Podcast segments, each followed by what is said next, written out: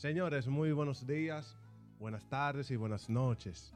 Muchas gracias por sintonizar siempre este contenido. Seguimos con la Season 3, grabando con un sinnúmero de emprendedores, como ustedes sabrán, esta temporada es solamente de emprendedores eh, de distintas áreas.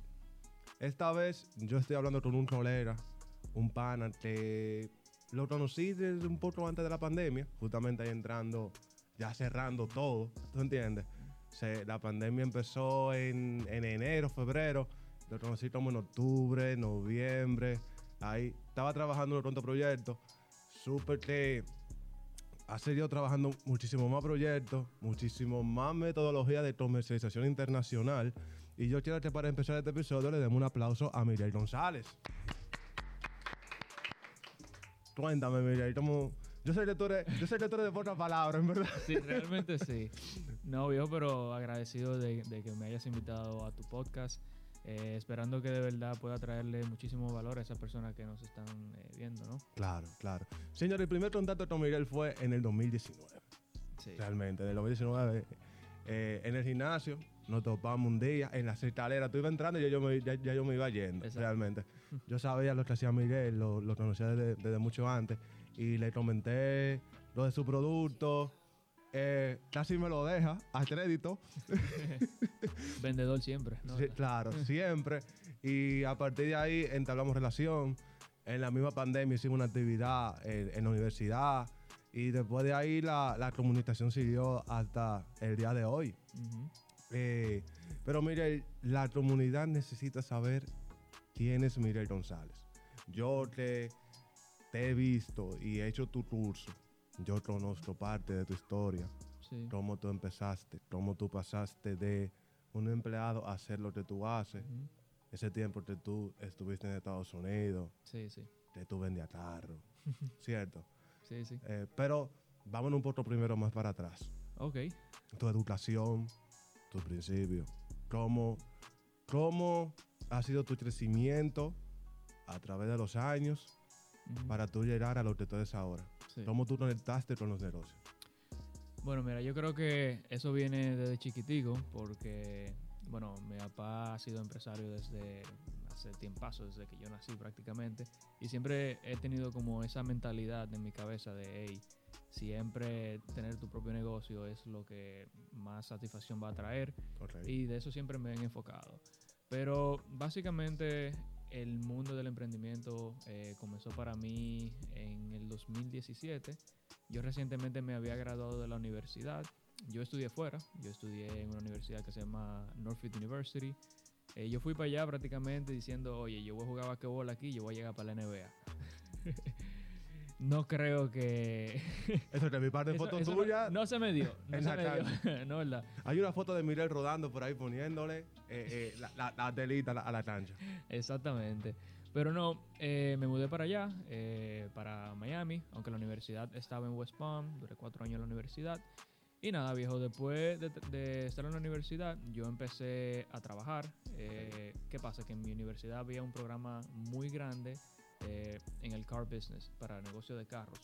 Y la mayoría de los amigos míos eh, trabajaban en dealers vendiendo carros y ellos me decían, no, mira, aquí se puede ganar mucho dinero y yo, bueno, yo dije, yo, bueno, yo soy joven, eh, vamos a darle una oportunidad a este trabajito, ¿no? ¿Verdad? Y vamos a ver qué pasa. Claro. Entonces, en ese entonces me mudé de West Palm para Miami y me puse en un dealer a trabajar. Ok. empecé a trabajar y bueno, ya en el primer mes ya yo me estaba dando cuenta que realmente eso no era para mí. Eh, o sea, lo que pasa es que fue un cambio súper grande para mí. ¿Por qué? Bueno, en la universidad, ¿qué era lo que yo hacía? Eh, yo me levantaba, me iba a entrenar con el equipo, eh, luego iba a clases, luego, no sé, me iba a mi habitación a hablar con mis amigos, en la noche salir. Imagínate ese cambio tan drástico de pasar de eso eh, a tú tener que trabajar día y noche, porque literalmente en un dealer allá, para las personas que no saben, uno trabaja de lunes a domingo.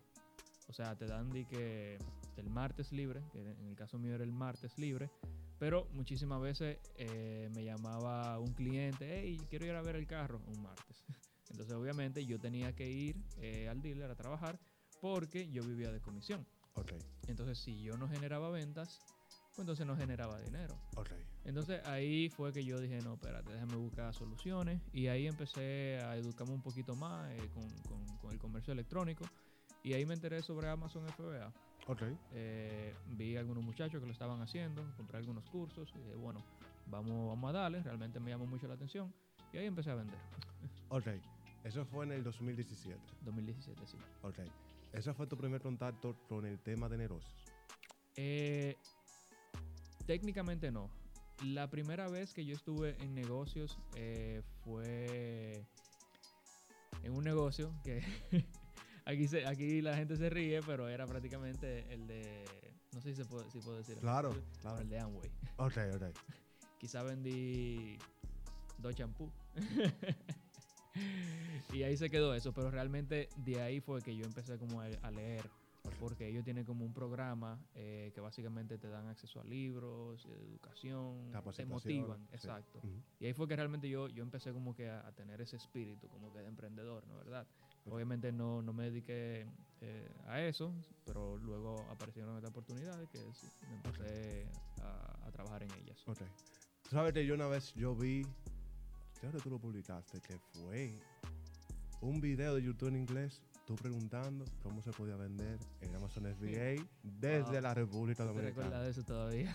Claro, claro, claro. sí, sí, porque imagínate, o sea, en ese entonces yo no conocía a nadie que vendía productos en Amazon de, de República Dominicana y la pregunta que yo tenía era, conchole, pero ¿y cómo yo puedo vender? O sea, primero que todo, yo no, yo no necesito ser una empresa o yo no necesito tener una marca reconocida o obviamente yo necesito vivir en Estados Unidos, pero no era así. Entonces ahí fue que yo empecé como que a informarme, a buscar información, a educarme, a hacer preguntas.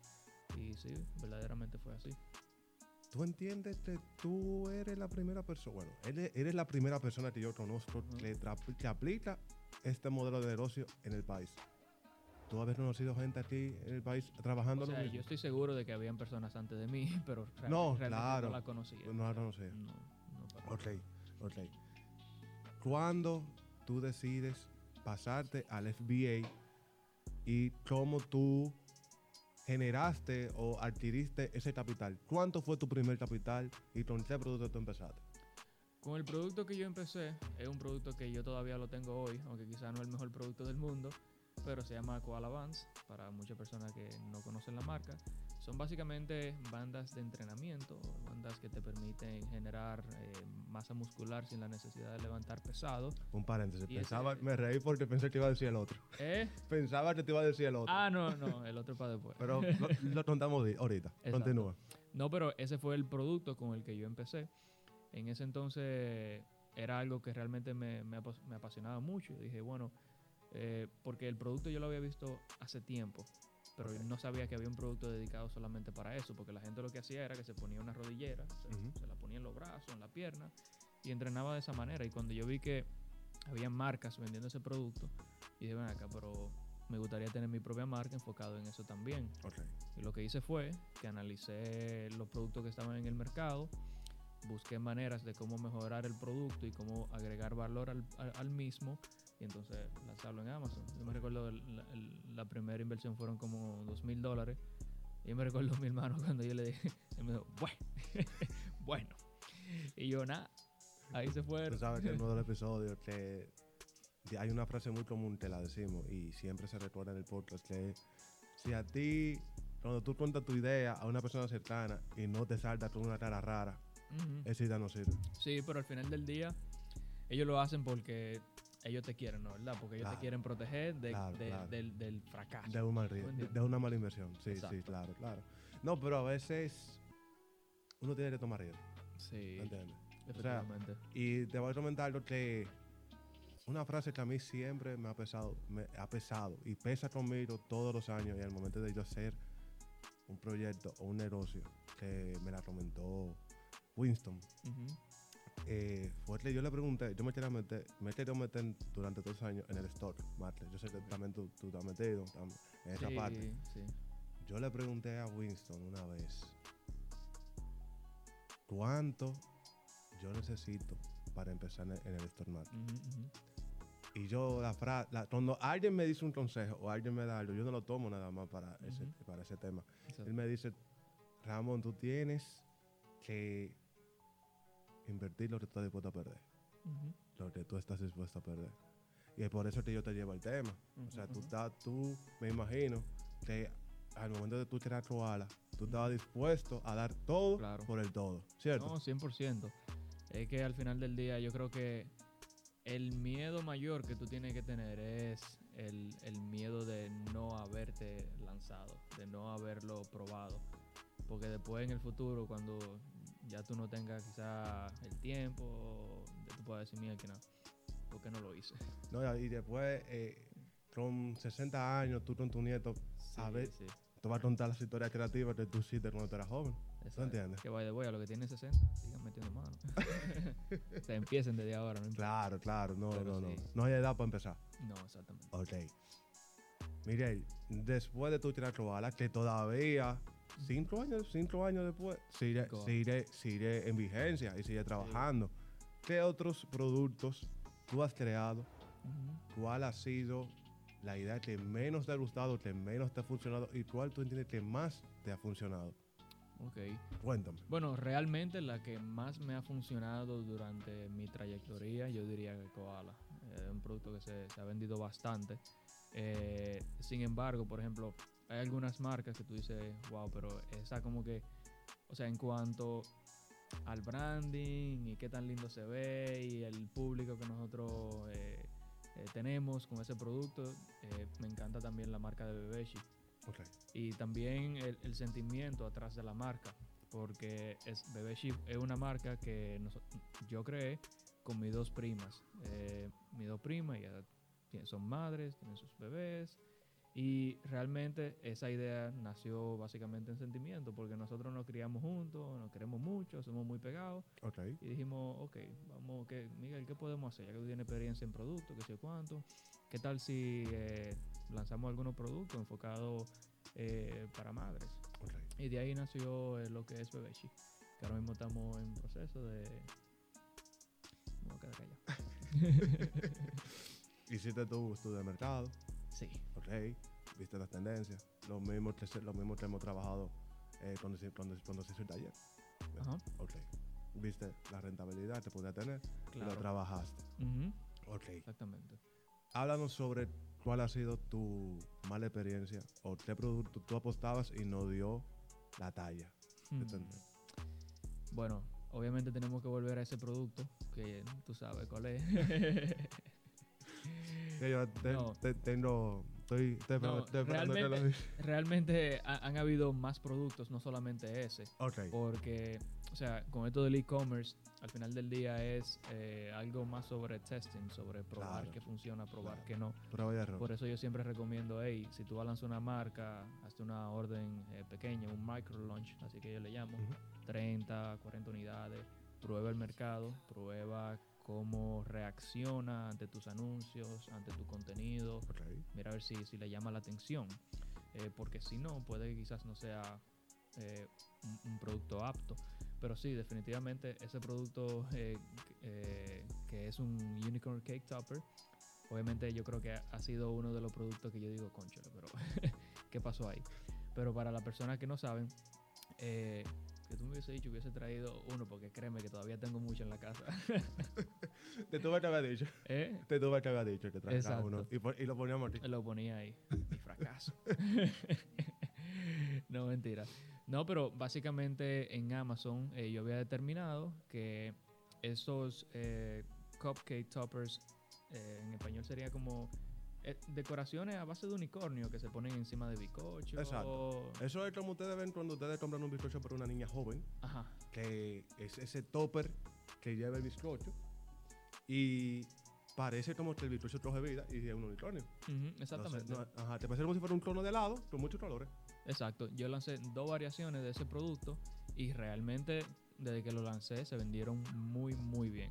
Eh, pero cuando, eh, cuando se quedaron todos, se vendieron todos, tuve que ordenar más, pero en ese entonces me quedé sin inventario. Me quedé sin inventario como por un mes, más o menos. Entonces, ¿qué pasa cuando tú te quedas sin inventario en Amazon? Tú pierdes posicionamiento.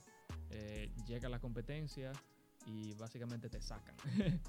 Eh, entonces, en eh, lo que pasó no solamente fue eso que me quedé sin inventario, sino que ahí llegó la competencia muy, muy fuerte y era un producto con un precio muy económico. Ok. Por ejemplo, yo para venderlo y sacarle 3 dólares en ganancia, yo tenía que venderlo en 12 dólares.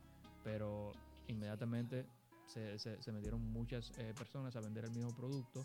eh, literalmente fabricantes vendiendo el producto a 5 dólares, 6 dólares, vendiéndolo al precio que me sale a mí comprarlo. Claro.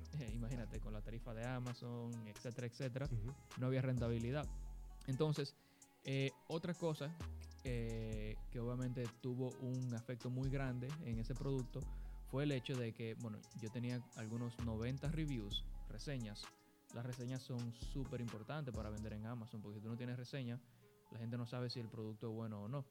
Por ejemplo, la última vez que tú compraste un producto en Amazon, tú fácilmente viste los reviews, ¿no? O sea, Claro. Siempre, se- siempre veo los reviews. Exacto. Entonces, ¿qué pasó?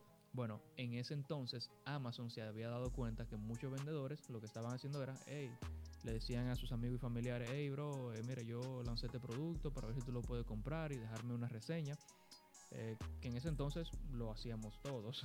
Claro. Pero entonces Amazon se dio cuenta y dijo, no, eh, ya no se puede hacer esto y le quitaba reviews a, a todas las personas. En ese entonces yo tenía como quizás 90 reviews, todo me lo quitaron. ¿Actualmente se puede hacer eso como que no, no se puede? o sea, pedir reviews a amigos y familiares. No, no, no. Yo digo adquirir el producto y, y, y, y el review a, a- a- a- a su vez. Porque ahora mismo yo veo que el control de Amazon es que tú compras y tienes acceso a los reviews. A, dejar un review, tú dices. Sí, claro. Sí, exacto. De esa Antes, manera, antes de- no. a- antes no, antes tú también podías dejar review incluso sin haberlo comprado. No era, no era verified. Ok. Pero o sea, eso también tuvo mucho efecto porque ahora me quitaron posicionamiento, ahora ni siquiera tengo prueba social. Ok. Ok. Aproveché que ahí Amazon tiene una promoción de, ah, saquen todo el inventario totalmente gratis. Y le diste para saca, allá. saca todo eso. Miguel, vamos a empezar con de materia, de relleno, en el episodio. Este episodio está titulado como El poder del e-commerce, el poder del Ok. comercio electrónico, pero también podemos hablar de muchísimas cosas, de lo que tengo aquí en mi borrador. Y este, hemos hablado mucho de la metodología del negocio que tú aplicas, Ujú. pero para la audiencia que está a este punto del episodio, ¿cómo tú le puedes definir en palabras llanas qué es el Amazon FBA? Amazon FBA. Bueno, en sí, el FBA es un modelo de negocio que te permite posicionar productos en la plataforma de Amazon y venderlas a través del mismo. Amazon almacena, empaca, organiza y envía los productos por ti. Entonces, eso es un gran beneficio eh, por las siguientes razones. Obviamente tú tienes acceso al e-commerce más grande del mundo, que es Amazon. Eh, tú no vas a conseguir más eh, tráfico en otra plataforma que en Amazon, al menos que tú pagues por ella, obviamente. Y ellos te ofrecen todo en cuanto a logística. Entonces, ¿a qué me refiero con esto? Bueno, tú no te tienes que encargar en, en- en almacenar los productos en tu casa, en poner etiquetas, en enviarle al cliente, en trabajar con clientes que necesitan devolver el producto, hablar con ellos, no, porque a través de Amazon eso es automático. Tus funciones, eh, en, de las principales funciones que tú tienes, simplemente mantener el stocking del producto en estado regular. Bueno, antes que eso, el trabajo tuyo No, obviamente, hay un, hay un trabajo atrás realizado, pero Sí, después... correcto. Es mantener inventario y eh, promociones vigentes. Porque las promociones es lo que más te, te va a conseguir. Ok. ventas en Amazon. Antes de entrar al tema de promociones, Sí. para la gente que no sabe, ¿dónde se encuentran ubicadas los almacenes y el tema de logística de Amazon? ¿Tú sabes dónde? Bueno, ellos tienen más de 75 almacenes, la última vez que chequeé, distribuidos alrededor de los Estados Unidos. Ok, O sea que no es que tienen uno en Washington y ya. ok, Ellos ok. tienen en diferentes Di- lugares. distribuido en lugares estratégicos y, y lugares que puedan... entre- Correcto. Porque yo te voy a decir algo. Una de las ventajas competitivas que tiene Amazon. Ahora mismo la, están aplicando también muchísimas más en empresas de e-commerce. Y ellos te entregan, te entregan tu producto de 2 a, cua- de dos a 3 días. De, Ah, de ah, uno a cuatro. tres días. De 1 a 3 días, Si perdón. tienes Prime, sí. Bueno, yo pedí un flash la semana pasada para un cliente. Lo pedí jueves en la tarde y en Miami lo tuve el viernes en la mañana. Ya. sin Prime, sin nada, que Ah, nada. Yo dije, yo dije bueno, estaban, estaban en el mismo Miami, pero está bien. sí. Entonces, o sea, una de las ventajas es que si yo lo pedía por eBay, me lo iban a dar el martes. Sí, porque lo que pasa es que, por ejemplo, a ti como vendedor, si tú mandas, vamos a decir, 100 unidades de, de botellas de aguas, pues entonces Amazon lo que dice, ok, ellos te dan la oportunidad de que cuando lleguen esas 100 botellas de agua, ellos lo pueden mandar a diferentes almacenes estratégicos, porque ellos dicen, bueno, las botellas de agua se venden bastante en este estado y Ok. también en este estado. Ok, Entonces déjame mandarte 50 para acá y 50 para acá. ok. Ellos hacen eso por ti. Entiendo que utilizan una cierta inteligencia artificial para eso. Sí. Te- pero te, lo va, te va a tocar ese tema un poco más adelante. Sí. Otro de los temas que te, que te quería tocar era la distribución de esos productos. ¿Cómo tú haces que esos productos, tú desde República Dominicana, Sí. cómo tú haces que esos productos lleguen a los almacenes de Amazon sin tú tener que moverte? Porque tú, tú, lo, tú mandas el producto a Amazon, pero tú no lo ves los productos. Sí, gracias al internet. Cuéntanos un poco sobre eso. sí, porque realmente, incluso es una buena pregunta porque muchas personas de vez en cuando creen que necesitan enviar para su casa aquí, después tienen que Testearlo tú primero. No, para nada. Eh, mira, de la manera que se hace es, uno tiene que crear un listado de productos en Amazon. O sea, así como uno va, crea su listado, mira, este es el producto mío, Amazon, lo tengo disponible, perfecto. Con tu listado de productos tú puedes crear un plan de envío. El plan de envío es un plan que Amazon eh, te ayuda a crear con el objetivo de decirte, hey, mira, estas son las etiquetas que tú tienes que ponerle al producto, eh, necesito que me la envíes a esta dirección, porque no, no eres tú quien decida a qué almacén va. Amazon decide eh, para dónde va el- el- los, productos. Entonces ellos te dicen toda la información de para dónde tienen que ir y las etiquetas. Luego tú contactas a tu fabricante, le dices a tu fa- fabricante, hey mira, esa es la etiqueta que tú le tienes que poner a las cajas y a los productos y a esta dirección es que tú tienes que enviar. Ellos van a proceder a enviar el producto directamente a los almacenes de Amazon, ya sea vía marítimo o aéreo. Ok, ok. Le darían, por ejemplo, a esos almacenes como si fuera un procedimiento regular de tú mandar de Amazon al consumidor final. O sea, eso, eso llega con su label e identificado de tu marca. Sí, sí, Ok, ok, ok. todo listo. Regularmente, entiendo yo, Sí. que la fabricación de esos productos vienen o provienen de China, Mayormente sí. mayormente. Puede- puede Ahí me imagino que, no sé si Panamá también tenga intervención en fabricación de productos, pero también es un punto portario. Posible. Pero, tomemos el caso de China. Ujú. ¿Qué costos tú tienes a nivel técnico que invertir para tú mandar productos de China a Estados Unidos, a esos almacenes? Ok. Bueno, eso va a depender, eh, básicamente, primero, obviamente, en el producto. Claro. Dep- depende del producto, van a haber una diferencia entre costos. Eh, pero también hay diferentes modelos de envío. Hay un modelo de envío aéreo, también hay marítimo. Claro. El aéreo es mucho más rápido, 3, bueno, 7 a 10 días de delivery, Ok. mientras que el marítimo 35 días más o menos. ok. Obviamente el marítimo va a ser eh, más económico. Sin embargo, para productos eh, bien livianos, menos de una libra, quizás tú puedas hacerlo aéreo porque tú tienes el beneficio de que el producto te va a llegar súper rápido y mientras más rápido tú, tú pones tu producto en Amazon, mejor. Ok. Porque así eh, no tienes que estar esperando a que llegue más competencia en, en- en- en Y, ese y entonces. de, de posiciones. Exacto. Eh, pero con el marítimo, obviamente, si tú vas a enviar un producto relativamente grande o un poquito pesado, eh, es la mejor manera. Entonces, con eso ya tú tienes que hacer tu plan, porque obviamente eh, el, el mantener inventario en stock haciendo envíos marítimos va a requerir más de ti que aéreo. Porque aéreo tú puedes decir, hey, mándame, mándame mañana y me lleguen 10 días. Pero el marítimo, ya tú sabes que son 30, 35 días, 40 días, entonces tú tienes que analizar bien cómo van a ir las ventas durante ese tiempo. Ese tiempo. ok. Pero, eh, para resumirte, es más económico marítimo, es un poquito más elevado aéreo, pero ambas tienen beneficios. Y ya dentro de cada uno hay también distintos términos que se llaman Incoterms, que básicamente como EXW o DDP, eso básicamente cómo va a funcionar el, el envío. Ok. Ya sea que el vendedor se, se tiene que encargar de enviar y pagar las los, eh, eh, aduanas, todo esto, o eres tú que te encargas. Eso Ok, ya- ok. Regularmente me imagino que ustedes lo trabajan de, de, de forma outsourcing. Eso, o sea, ustedes se lo dejan todo a un outsourcing que maneje eso y, se lo, y, y- y caiga directo en las almacenes de Amazon. Sí, sí, O sea, no, definitivamente. o sea, no conviene tú trabajar esos Sí. datos Yo aduanales. nunca he hecho un envío que no haya sido DDP a Amazon. DDP es el que el vendedor se encarga de todo. Ok, ok, ok. Sí, para no estresar. Ok. Una cosa que te quería preguntar era, esos gastos de envío que tiene el usuario, cuando quieren que se envíen dos o tres días, eh, o sea, eh, fast, delivery y ese tipo de cosas, de un día para otro, dos días para otro, ¿quién se encarga de eso? O sea, ¿ustedes tienen forma de, de, de dominarlo o no. Me explico. Tenemos dos productos, tenemos este y tenemos ese. Ujú. Los dos, imaginemos que se encuentran en los mismos almacenes de Amazon o que no se encuentren. Este tiene una opción de tono sin Prime de entregarse en dos o cuatro días o puede ser en uno y este no lo tiene. ¿A qué se debe eso? ¿Eso se debe al tipo de producto o se debe al tipo de, de vendedor? Porque realmente uno es el vendedor.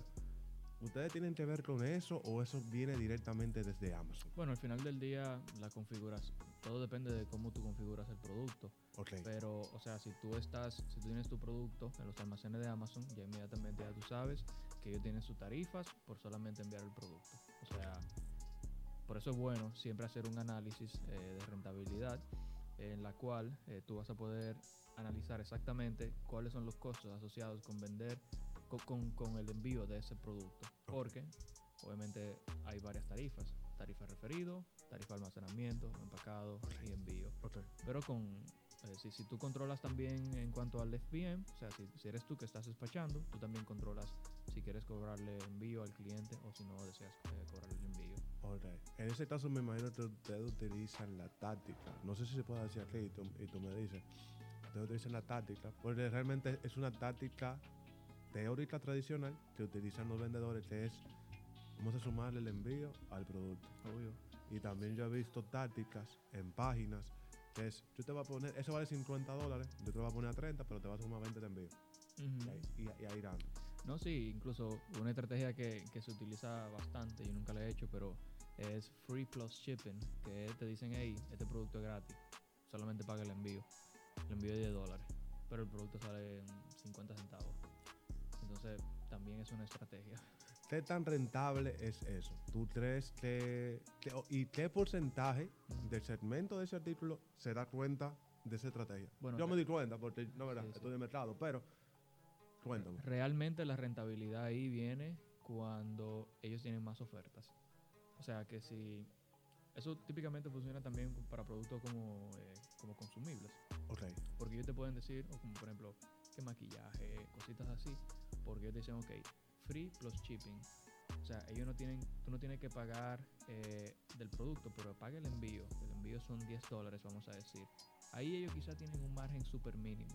Pero donde realmente ellos ganan es cuando te dicen, pero mira, tú te puedes llevar dos por este precio. O sea, en vez de pagar 10 dólares, oye, solamente pagas 5 más y ya tú te llevaste dos paquetes. Mientras que solamente ese extra paquete le salió a él en 30 centavos más. Entonces ahí realmente cuando llega la rentabilidad. Mientras que otras personas dicen, ok, en vez de solamente vender este producto, déjame venderle mi producto ganador, que es este, se lo venden 40 dólares. Entonces vamos a decir que pasan 100 órdenes y de esas 100, eh, 10 personas decidieron comprar el, el paquete extra. ok. Bueno, entonces ahí lo que acaba de pasar es que el AOV, el Average Order Value, eh, básicamente no es 10 dólares ahora. Ahora quizás es 13, 16. Entonces ahí es realmente Tiene más-. Ok, ok. Señores, estaba destacar que yo hice el curso que preparó Miguel. ¿En qué año? Eso fue en el 2020, ¿no? Yo lo hice en el 2020, en Sí, plena yo creo que fue ahí que... ¿Tú preparaste ese curso eh, plena- plena pandemia? ¿Fue antes de la pandemia? ¿Fue antes de la pandemia? Tú lo, tú lo, Puede ser. tú lo patrocinaste, entrando a la pandemia. Bueno, Sí, porque ahí era que realmente la persona estaban diciendo, hey, necesito aprender sobre esto. Y Claro. después yo, ok. claro. Hay una parte que la tocamos detrás de cámara, que es la parte legal. Sí. de, de- de- pero yo no, quiero, yo no quiero entrar tanto en temas de esa parte legal, porque tú entiendes, son temas que, como tú mismo mencionaste en el, en el curso, de- es bueno tratarlo en profundidad con un abogado o con un especialista legal. Lo que te quiero preguntar de esa parte es que entiendo que por cada producto hay una marca. Imaginemos que tú tengas 20 marcas, por ejemplo. Amazon tiene forma de darse cuenta de que tú, Miguel González, tienes 20 marcas y te limitan el espacio de almacenamiento en sus almacenes. Bueno, número uno, tú no necesitas tener una marca para vender en Amazon. Eso es simplemente algo que las personas prefieren hacer, Ok, pero tú puedes vender productos genéricos. ok, Eh, número dos, sí, Amazon tiene, el- ellos saben si tú tienes una marca registrada. ¿Por qué? Bueno, porque cuando tú registras una marca, primero que todo tú tienes que registrarla a través del, del- del gobierno, a través del USPTO, el proceso de registrar una marca para lo que quieren saber, de 8 a 12 meses, más o menos. Eh, cuando tú ya tienes contigo la marca, esa marca tú la puedes registrar en tu cuenta de vendedor de Amazon. Entonces ahí tú la registras y obviamente esto tiene un sinnúmero de beneficios eh, propiedad intelectual, eh, te permiten crear eh, lo que se llama el Enhanced Brand Content en, en- en tu listado de productos, que básicamente te permiten poner más imágenes, hablar un poquito más sobre la historia, poner videos eh, y también te dan acceso a lo que es el Brand An- Analytics, que eso es eh, una herramienta que ellos te dan acceso donde te va a permitir hacer análisis sobre, sobre tu marca, sobre qué está funcionando, qué no funciona, eh, un análisis técnico. Una de las ventajas sería ta- ah, el, resumen de la marca. Ujú. Debe ser- es, es, es- es requerido en Amazon tener eso. Me explico. Cuando tú tienes tu producto de koala montado, aparte de una descripción técnica que tú tienes, tú tienes un brochure, como un, una clase de brochure con imágenes, con, per- con personas modelando la marca. Mm. Y ese tipo, eso te lo permiten solamente con la marca registrada. No, no, no, no, porque yo de lo que estaba hablando en cuanto al Enhanced Brand Content, eso es un segmento dentro de tu listado de productos. Ok, Pero independientemente de si tú tienes, tú tienes marca registrada o no, tú, tú puedes obviamente tener tu foto y... ok, ok, ok, ok. No, no, no varía. Sí. Hablemos un poco de las restricciones que puede tener eh, los productos en Amazon. Eh, yo he visto muchos productos que entiendo que tienen restricciones limitadas. Por ejemplo, una navaja para montear, eso se comercializa, pero, ¿te entiendes? Tienen sus restricciones. Que Amazon, como buen dominicano, se puede decir que es, que es con, esas- con ese tipo de productos, ese tipo de cosas, antes de comercializar. Bueno, primero que todo, eh, yo lo que les recomiendo a las personas que vayan a, a indagar sobre los productos que tienen y sobre qué pueden vender es literalmente eh, ir a Google y escribir Categories Requiring Approval for Amazon o Products Requiring Approval for Amazon. Porque Amazon tiene un listado de los productos que no se pueden vender y o que necesitan un permiso en específico. Ok, También cuando tú vas a vender cualquier tipo de producto, lo que yo siempre recomiendo, solamente para tenerlo en escrito, es literal contactar al soporte de vendedor y decirle, hey, hay algunos requerimientos para vender este producto en específico Ok. y ellos te van a mandar una lista. Porque, como te digo, hay algunos productos que yo ni siquiera sé si necesitan permiso o no y por eso siempre es bueno tú verificar. Asesorarse Por ejemplo, ya cuando tiene que ver con suplementos, cosas que tú te van a poner en la, en- en- en la piel. en la piel o que te vas a comer, sí requieren sus permisos. Y por eso es importante saber cuáles son esos requerimientos que Amazon tiene para ese producto en específico. Ok, ok, Sí. ok. Una cosa también a destacar en el mundo de- del comercio electrónico y comercio internacional y enfocado en lo que es el FBA. Está el FBA y está el FBN. ¿Tú nos puedes hablar un poco de la diferencia entre uno y el otro? Sí, es sencillo. FBA, eso quiere decir que tú estás mandando tus productos a los almacenes de Amazon eh, y Amazon se está encargando de la logística por ti. Sin, sin embargo, FBM quiere decir Fulfilled by Merchant. Eso quiere decir que tú mantienes tu propio inventario, ya sea en tu garaje o en un centro de preparación, y, y tú te encargas de hacer eh, los envíos. Ok, ok, Ujú. ok. Una tiene- Tienen sus pros y sus contras cada uno. Ah, tomando en cuenta que si tú tienes, si, si tú estás haciendo FBM, Fulfilled by Merchant, eh, tú no vas a poder hacer, tú no vas a poder, ofrecerle al cliente lo que es el Prime, que es envío en uno o dos días. Ok, Hay algunos que sí, pero tienen que tener un historial de ventas eh, y, de, y de deliveries, eh, sea, un historial de, de delivery con ese tiempo. ok, Pero con FBA inmediatamente tu producto puede ser disponible para Prime. ok. Hubo un tema que tú tocaste en el podcast con, con Sara, que fue la comercialización de productos hechos a mano. Sí. el Amazon Handmade. Ajá.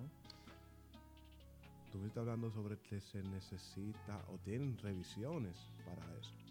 Sí. Hay productos que a simple vista se ven que son o que pueden ser fabricados por máquinas y son fabricados a mano. Por ejemplo, hay pulseras que tú puedes fabricarla tanto con máquinas Sí. y también puedes fabricarla a mano. Sí. ¿Cómo Amazon se cuida de eso antes de seleccionar cuál puede coger para una comercialización tradicional y cuál puede coger para una comercialización a mano? Bueno, esa pregunta está difícil porque como yo nunca he vendido productos en la categoría de handmade, sería un poquito, eh, o sea, no quisiera hablar como información que no tengo, ok. pero yo sí sé que ellos tienen un proceso de evaluación. No sé realmente qué ellos toman en cuenta para determinar si un producto es hecho a mano o no, ok. pero sé que se toman su tiempo y Amazon sabe cómo hacer las cosas. Ok, ok. Y, y para eso es el mis, son los mismos requisitos. O sea, no se requiere una marca. No, no, no, tú no, No. necesitas tu marca, solamente necesitas tener tu cuenta de Amazon. Porque ¿Tú conoces la palabra escaparate? Escaparate. Ajá, escaparate, escaparate. No. Ok, entonces voy, a- voy a olvidar la pregunta que te iba a hacer esa parte. no, pero tú me puedes educar. No, no, no, no, no, este no, este no, no tiene un sinónimo de cómo explicártelo. Antes de yo, o sea, deja ver si lo si durante Ok, el episodio ok, ok. puedo hacerlo. Hablemos un poco de los anuncios en Amazon. Tú sabes que los anuncios te llevan a lo que es el posicionamiento del mismo. Que tú no puedes contar sobre los anuncios. ¿Qué consejo o qué estrategia o qué metodología tú utilizas cuando tienes un producto nuevo y lo aplicas en Amazon? No, o sea, al final del día tú tienes que pensar en lo siguiente. Tú puedes tener el mejor producto del mundo, pero si nadie lo está viendo, tú no tienes nada. Entonces, por eso es tan importante tú tener una estrategia de promoción. Al final del día, en Amazon es requerido 100% tú hacer anuncios. eh, utilizando mayormente lo que es la plataforma por ello, porque obviamente mientras más tú gastas en su plataforma, más beneficios te van a dar. Entonces, eh, cuando tú lanzas un producto, por ejemplo, tú acabas de lanzar esta botella de agua, tú necesitas hacer anuncios para que las personas cuando hagan una búsqueda relacionada a tu producto, como botella de agua, tu producto sea mostrado. Porque obviamente nosotros queremos conseguir posicionamiento para, ese, para esa búsqueda que se ha realizado, ¿verdad? Entonces tenemos que pagar. Eh, el pago por clic, así literalmente como, como se oye, es básicamente eh, Amazon te da la oportunidad de tu posicionar tu producto de acuerdo a una búsqueda realizada. O sea que puede ser una búsqueda como botella de agua, o puede ser una búsqueda como botella de agua azul, o botella de agua chiquita. Ok, Eh, y entonces tú lo que estás haciendo es apostando contra otros vendedores por esa palabra clave. Es como que, por ejemplo, yo soy el dueño de esta botella y está tú, está otra persona aquí, otra persona aquí. Y yo digo, bueno, oferten. Tú dices, mira, yo pago un dólar por ella. La otra persona dice, no, yo pago un dólar cincuenta. Esta dice, no, yo pago dos. Ya tú te saliste. dentro de porque- ese tal. Exacto, ya tú, te, ya tú te saliste porque dijiste, no, dos dólares no, así no. Claro. Pero todos siguen, mira, 2.50, el otro 2.75. Y él te dice, no, ya, ok, final. Pues entonces, obviamente, aquí en Amazon le va a dar el posicionamiento a la persona que está dispuesta a pagar más. Claro. Entonces, por eso es importante, eh, especialmente cuando empezamos, en no enfocarnos solamente en esa palabra clave que es tan relevante, sino en palabras clave, no, disculpa, en esas palabras claves con, tan volu- con, con tanto volumen de búsqueda, porque típicamente son las más competitivas. Entonces, nos debemos de enfocar en palabras claves que son igual de relevantes, pero que tienen menor volumen de búsqueda. Típicamente van a ser un poquito más económicas, pero al final del día hay que probar eh, en ambas, porque si no, no vamos a saber. Entonces sería, o sea, cuando tú estás... Cuando tú tienes tu marca privada, entonces el, el simple hecho de tú crear tu marca, ahí no termina tu emprendimiento. Tu No. emprendimiento continúa con el sinnúmero de estrategias que tú utilizas para comercializar algo a nivel internacional. Tú apuestas a nuevas metodologías Sí. que tú no sabes si otros emprendedores están, están aplicando. Wow. Efectivamente. No, y realmente crear una marca privada no, no es tan fácil como parece. O sea, la mayoría de las personas creen que eso es pim pum, pero no lo es. Eh, hay otro modelo de negocios en Amazon que también se utilizan, que es el arbitraje, por ejemplo. es un poquito más sencillo porque ahí tú estás vendiendo productos existentes. Eh, luego está marca privada, luego está wholesaling, que también se utiliza bastante. Pero realmente marca privada es una de las que tú necesitas pensar un poquito más. Porque al final del día, cuando tienes tu marca, o sea, tú no solamente estás pensando, ah, voy a vender en Amazon. No, o sea, estás pensando cómo yo puedo posicionar esa, esa, esa, esa marca Ok. y venderla afuera también, ya sea en mi tienda online, ya sea en diferentes plataformas, quizá en tiendas físicas. Ok. Entonces, todo eso se toma en cuenta. Cuando yo estaba buscando el término de marca privada y me estuve orientando sobre ese tipo de cosas, me salió como que un programa en Amazon Que decía Amazon Accelerator. ok. ¿Tú conoces algo sobre ese tipo de programa o ese tipo de segmentos que hay dentro de Amazon? El Amazon Accelerator. Yo he oído eso, pero yo creo que lo he oído también como para algunos programas educativos que ellos tienen, el Accelerator, pero yo sí sé que ellos tienen programas donde literalmente se encargan de coger tu marca y ellos se encargan de todo, básicamente de hacer las promociones, del listado, etcétera, Es como, pero si tienen fuera, su tarifa, es como si un fuera, poquito más es como si fuera, es como, yo entendí que esa era como la parte de inversionistas ángeles dentro de Amazon. Mm, Algo así, ¿verdad? Podría ser. Tendría que, que, que buscar un Indagar poquito un más- poco más. un poquito Ok, más con ok. el Accelerator, sí. Ok.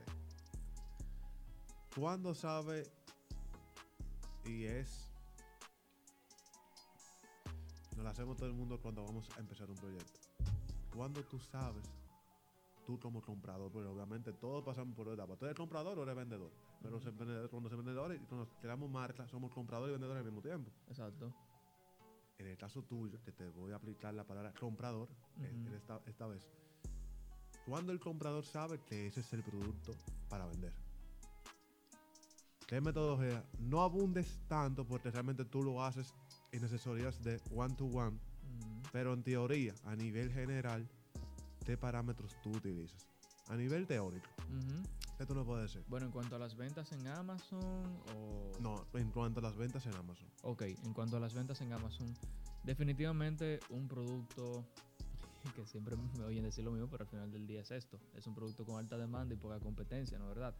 Eh, porque muchas personas eh, se introducen en Amazon vendiendo productos muy saturados que después salen de ahí abatidos Claro. con la inversión ya prácticamente fuera porque obviamente se pusieron a competir en productos eh, sumamente saturados. Pero yo típicamente busco productos eh, que yo puedo crear una marca alrededor de esos productos, productos que se venden con un precio de más de 20 dólares, porque a mí siempre me gusta tener al menos un mínimo 8 o 10 dólares de margen de ganancia. Eso me permite, eh, eh, tú sabes, manejarme en cuanto a los costos de promoción, etcétera. También eh, me gusta productos que son livianos, productos que son, de la manera que yo lo digo, es un producto que quepa en una caja de zapatos y que pese menos de 2 libras. Ok. Porque si nosotros eh, bien sabemos que hay tarifas en Amazon, mientras más pesados son los productos, mientras más grandes, el costo nos va a subir. Entonces, por eso, eh, mientras más liviano, mejor. Eh, ¿Qué más? Productos que no son de temporada. Por ejemplo, ahora mismo estamos en octubre, Halloween. Ujú, ujú. Si nosotros buscamos ahora mismo en Amazon máscaras de Halloween, se están vendiendo uf, muchísimas, ¿no ¿verdad? Ok. pero ya en diciembre ya no se van a vender. Entonces me gusta productos que se vendan al menos la, la mayor parte del año. Ujú. Eh, ¿Qué más te pudiese decir? Habría- hablando sobre las los productos de tendencia, como por ejemplo de Halloween, Navidad, verano, sí. eh, hay ¿habría o hay alguna metodología para tú calcular ese stock y esa, y esa logística para tú vender productos de temporada? Bueno, en ese caso, realmente la estrategia es primero empezar eh, con una cantidad X, eh, bien poquito de inventario, porque si no se te vende, tú sabes que te va a quedar con inventario hasta, el hasta- hasta el otro año. claro. pero de acuerdo a lo que yo he visto de, de las personas que lo hacen, hay personas que literalmente solamente se dedican a eso, a vender productos de temporadas y le va súper bien porque ellos tienen ellos están haciendo algo que muchas personas no saben hacer y que prefieren no hacerlo. Por ejemplo, mira como yo dije, "Ey, yo prefiero no vender productos de eso, porque es difícil tú mantener inventario y difícil Tiene su costo. Exacto. Entonces, eh, realmente la manera ideal es empezar con un poquito. Eh, nadie te sabe decir exactamente, hey, cómo yo puedo optimizar esto, porque hay muchas variables. Al final del día hay muchas variables. Pero algo que yo sí puedo recomendar es hacer un dropship. ok. Que el dropship es básicamente vender un producto del cual tú no mantienes inventario. Entonces imagínate, si por ejemplo el dropship no solamente aplica a importar productos de AliExpress o nada de eso. Incluso tú puedes hacer un dropship aquí mismo en República Dominicana, así como le decimos con los chinos. Ok, ok. Porque los chinos tienen muchísimos productos que tienen disponibles, te lo venden súper económico, tú puedes promocionarlo y tú puedes venderlo. Ok. Entonces, por ejemplo, si estamos en Halloween, ellos tienen productos de Halloween, tú puedes promocionarlo, venderlo. Ah, se me vendieron 100, pero ya no se me venden más. Ok, bueno, ya yo no tengo inventario, pero él sí. Ok, ok. Se puede definir el dropshipping como, en, en público general, como una intermediación comercial digital. Es posible, sí, Sí, ¿verdad? sí. Vamos a, a destacar, ok, el dropshipping se ve muy bonito porque tú nada más compras cuando te, te- te ponen tu orden. Sí, sí. Pero justamente estuvimos hablando con aquel caballero que está en la parte de atrás del, estudio. de nosotros aquí. Sí, sí, él es- Me estuvo contando sobre una mala experiencia que tuvo con el dropshipping. Que es que a veces pueden haber usuarios o pueden haber clientes que tengan malas intenciones, ¿me entiendes? Preparan una buena orden y ¿qué es lo que tú vas a hacer? Vas a comprar los productos en China y se lo vas a mandar al cliente. Exacto. Regularmente, en esos casos las tarjetas son clonadas. Ujú. Cuando tú trabajas, sabes cómo son las metodologías bancarias. Sí. Me clonaron mi tarjeta, el usuario de la tarjeta hace el reporte. Sí, sí. Si está cerca del corte debe pagar ese monto, pero se lo van a devolver. Pero ¿qué pasa con el que está manejando el dropshipping? Perdió ese inventario Perdió su inventario. y el estafador tiene los productos. Tiene los productos. Esa es una de las, esa es una de las desventajas. Sí. ¿Qué otra desventaja tú crees que tiene el dropshipping? Bueno, yo creo que la mayor desventaja es realmente la experiencia del consumidor, del cliente, Ok. créelo o no. Porque imagínate que tú, como un comprador, tú acabas de encontrar un producto que te llamó mucho la atención y tú dices, hey, wow, me encanta el producto, déjame comprarlo. Boom, lo compran. Pasado dos semanas, todavía no llega el producto. Tres semanas, todavía. Cuatro semanas, mira, ¿qué, qué es lo que está pasando? No me están respondiendo los mensajes, no veo ningún tipo de interacción con el cliente. ¿Qué es lo que pasa? Ahí, ¿qué, qué, qué- qué hacemos? Ok, espérate, déjame llamar a mi banco, dame un chargeback. O sea, dicen, hey, que me devuelvan el dinero, este producto nunca me llegó. Entonces, ¿qué es lo que pasa? Realmente el producto va a llegar. ¿Cuándo? No sé, pero va a llegar. Entonces, eh, llega, pero ya hizo el chargeback. Ya le devolvieron el dinero, ya el vendedor perdió ahí. Y eso lo que ocurre es que mientras más eh, malas experiencias con el cliente ocurre, pues entonces eso afecta a tu tienda. Por ejemplo, si tú estás utilizando Shopify, Shopify te quita la cuenta. Te, te quita la cuenta y ahí... eh, Tiene los juegos pesados. exacto. Ok. Hablemos un poco que tocaste el tema ahorita y te le vamos a dejar Sí, para, sí. para este tema. Es la inteligencia artificial. Ujú. No solamente Amazon, ni eBay, ni, ni, ni Shopify están trabajando con ese tipo de, de tecnología. La están trabajando y están sustituyendo el servicio del cliente tradicional. Ujú. ¿Tú sabes? ¿A qué tú apuestas? A nivel de comercio internacional, a nivel de negocios internacionales. ¿Tú entiendes que es rentable la inteligencia artificial en este tipo de negocios que tiene tanto tecnicismo? Le pudiéramos, o sea, pudiéramos decir. Que si, que si costo de envío, que si, que si arbitraje, que si FBA, que si FBN. Hay preguntas que el robot de, aunque tú lo entrenes con, con un millón de tags o un millón de cuestionantes programadas, porque ¿sabes? la tecnología artificial se maneja de esa forma, Sí, hay preguntas que el usuario, cuando el robot le dé la respuesta, no va a entender. sí. ¿A qué tú apuestas? Bueno, yo apuesto a lo que haga una experiencia más user friendly. Que al final del día, por ejemplo, con Amazon, eso es lo que ha ido ocurriendo. Eh, yo no sé si nosotros tuviésemos acceso al, al mismo precio, a la misma ventaja que tiene Amazon si no fuese por eso. Claro. Porque, por ejemplo, eh, imagínate, Amazon recibe eh, miles de solicitudes de creación de cuenta al día. Ok. Eh, ¿Quiénes tú crees que están aprobando? No, son, no es un humano diciendo, ah, mira, ah, Claro. pero este se ve serio, este ve esta persona. No, Claro, es un robot literalmente que está automatizando todo. claro. Entonces, imagínate si Amazon tuviese que emplear a miles de personas más, quizás los costos eh, suben, pero, o sea, Y también ahí cuando tú haces, por ejemplo, un reporte de reembolso. La pri- tu primer contacto es con un robot. Y ahí, a veces la plataforma entiende que tú dices acceso humano. Exacto. Pero tú, tú no te imaginas la cantidad de, de devoluciones que yo me he ahorrado y me ha atendido un robot. O sea, la, respu- la respuesta automática de, ok, quédate con eso y te vamos a ver tu dinero. Es un robot. La mayoría debe ser un robot. No tengo que tener contacto humano ni tener contacto con él. Todo automático. Pero también estoy de acuerdo contigo de, la, de lo de Friendly. Hay que ser moderado Sí, sí. y hay sectores que apuestan demasiado a esa, Esa tecnología y creo que no estamos apresurando. ujú. Creo que no estamos Es apresurando. posible, por eso siempre, eh, es como yo digo, o sea, siempre hay que tomar en cuenta el factor humano, o sea, que un robot nunca lo va a tener. Ok. Saliendo ya de lo de, del FBA, y entrando ahora un poco sobre el comercio electrónico y los negocios internacionales, porque realmente van ligados de la mano. sí. Tú entiendes que el precio lo es todo en ese, en ese sentido. Tú Ujú, tienes, tú sabes que el comercio tradicional, tú vas a una plaza y compras ese producto y no tienes. Fácilmente tú tomas el riesgo, vas a otra plaza y lo puedes encontrar más caro. ujú, Es el, el mismo artículo. Pero con el comercio electrónico tú tienes tantas facilidades y ves tantos precios y tantas opciones. ujú. ¿Cómo tú ves el precio? El tema de precio en un producto. Bueno, de la siguiente manera, o sea, el precio al final del día no es todo lo que importa al momento de una persona hacer una compra. Ok, Eh, que ese ejemplo yo siempre lo hago incluso cada vez que hablo sobre Amazon, ok. eh, porque al final del día lo que la persona está buscando es conveniencia, es valor.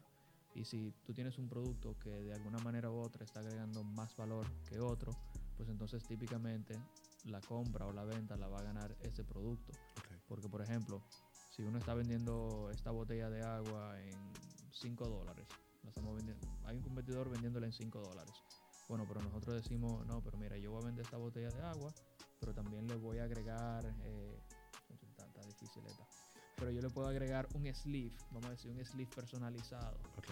Y este sleeve personalizado, yo dije que se ve nice y además determiné que se está comprando frecuentemente cada vez que la persona compra esta botella de aguas. Ok, Entonces, si yo digo, déjame agregarle este sleeve, déjame venderlo a 6 dólares con 50.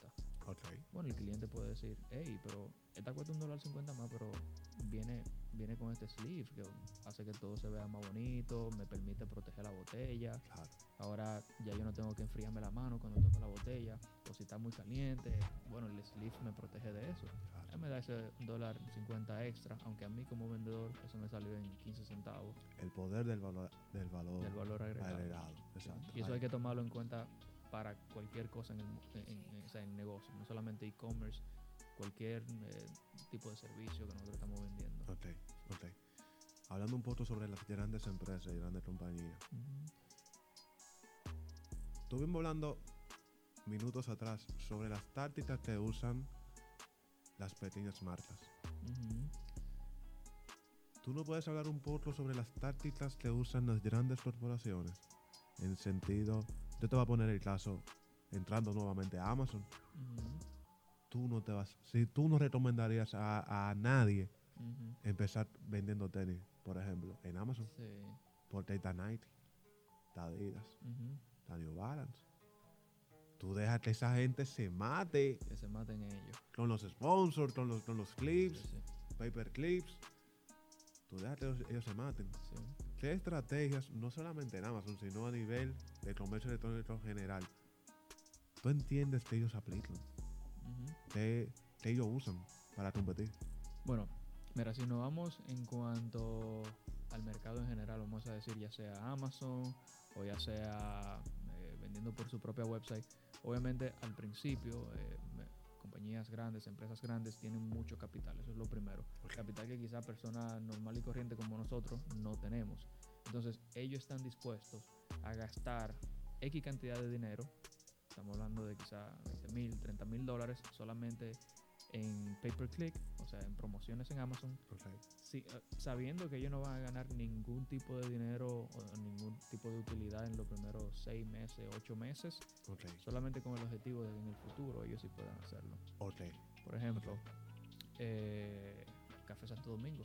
Café Santo Domingo está en Amazon. Y ellos tuvieron que invertir una buena cantidad solamente para poder conseguir ese, posicionamiento. Correcto.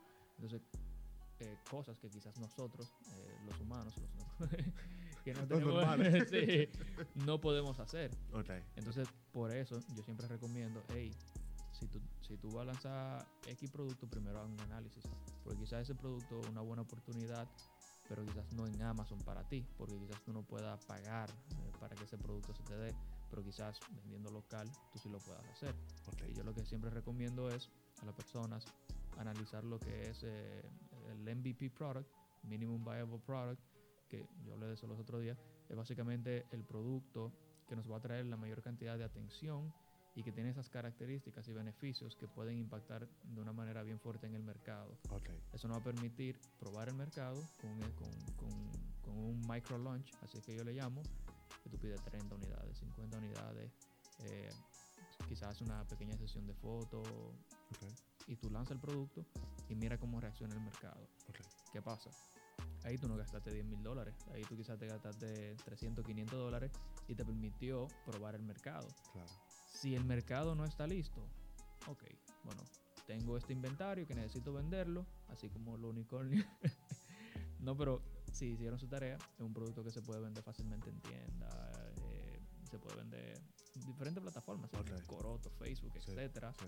Eh, pero solamente son 30, 50 unidades.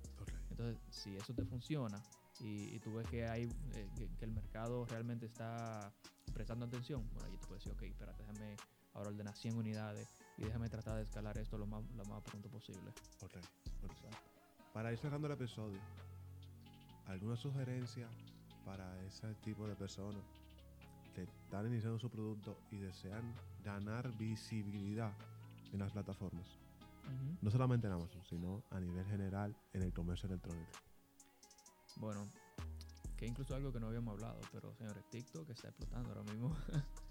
o sea, yo, yo, yo sé de muchas personas que se han, han hecho sus productos virales en TikTok sin ni siquiera tener que pagar por ningún tipo de promoción y están generando ventas. Lo único que necesitas es tener tiempo, porque el algoritmo de TikTok premia a las personas que más postean en el día.